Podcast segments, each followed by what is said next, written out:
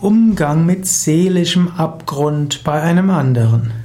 Vielleicht lernst du einen Menschen kennen und du stellst fest, er hat tiefe seelische Abgründe und dich graut davor. Wie gehst du jetzt damit um?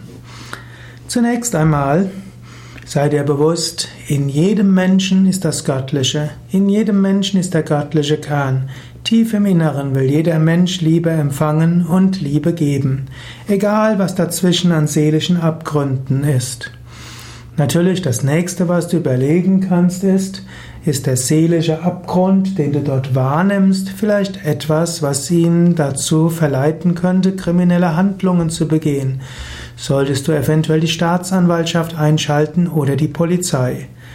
Im Zweifelsfall gibt es diese Institutionen, oder auch hm, interne Revision und vieles andere.